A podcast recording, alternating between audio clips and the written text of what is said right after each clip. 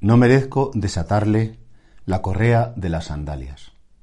Fijaos, Juan Bautista, un hombre profundamente religioso, pero profundamente inteligente, sabía que la humildad es como el principio o el cimiento sobre el que hay que edificar toda la vida espiritual.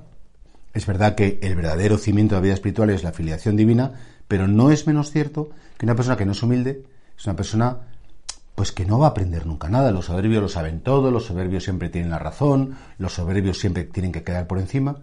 Y bueno, como Juan el Bautista, que era un hombre valiente, era un hombre eh, mortificado, era un hombre que conocía muy bien las escrituras, se me decir, frente al Mesías, yo ni llevarle las sandalias, yo soy hay una diferencia tan abismal que ni el último de los esclavos, sabéis que los esclavos tenían categorías en las casas y el último de los esclavos era el que cogía las sandalias y las limpiaba para quitar las impurezas que podía haber cogido de camino. Qué bonito es no olvidar nunca quién es Jesús y quiénes somos nosotros. Porque a veces, es pues está bien tener una amistad con Él, está bien pues tener mucha intimidad, mucha confianza, pero Jesús no es un colega. Jesús no es un amiguillo con el cual yo puedo, me le puedo decir cosas, incluso a veces me puedo disgustar con él, pero siempre con el máximo respeto. Que tú eres el creador, que yo soy la criatura que tú eres el todo, que yo soy la nada, que tú eres el que existe desde siempre y yo soy el que no ha existido y podría no existir si fuera por tu misericordia. Eso, qué importante es como no, no retar a Dios, no decir a Dios lo que tiene que hacer, saber cuál es nuestro puesto ante Él, que por un lado es de la máxima confianza, pero por otro lado del máximo respeto.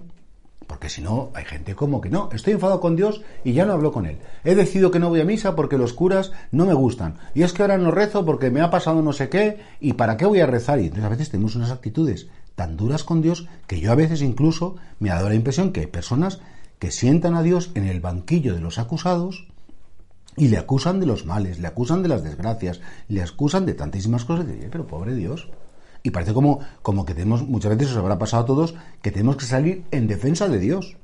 Ya no digo en defensa de la Iglesia, que todavía al fin y al cabo lo componemos miembros pecadores, pero es que incluso al mismo Dios a veces la gente le juzga. Y qué bonito como Juan el Bautista, repito, que era muy inteligente, porque era muy inteligente, era muy humilde. Y entonces la humildad, decía Teresa Jesús, que es andar en verdad, te llevará a decir, oye, ¿cuál es mi sitio en la vida? ¿Cómo me relaciono con los que están por encima de mí? Cómo me relaciono con los que están igual a mí y cómo me relaciono mejor con los que están bajo mis órdenes. Y siempre con respeto, siempre con un inmenso cariño, y creo que esto es como fundamental. Y lo hemos perdido un poco. Hemos pasado a lo mejor del Dios castigador, cruel, distante, horroroso, al Dios, pues como un poco abuelito, que da igual, que Dios lo comprende todo, porque Dios es amor, y bajo eso podríamos ser muy injustos.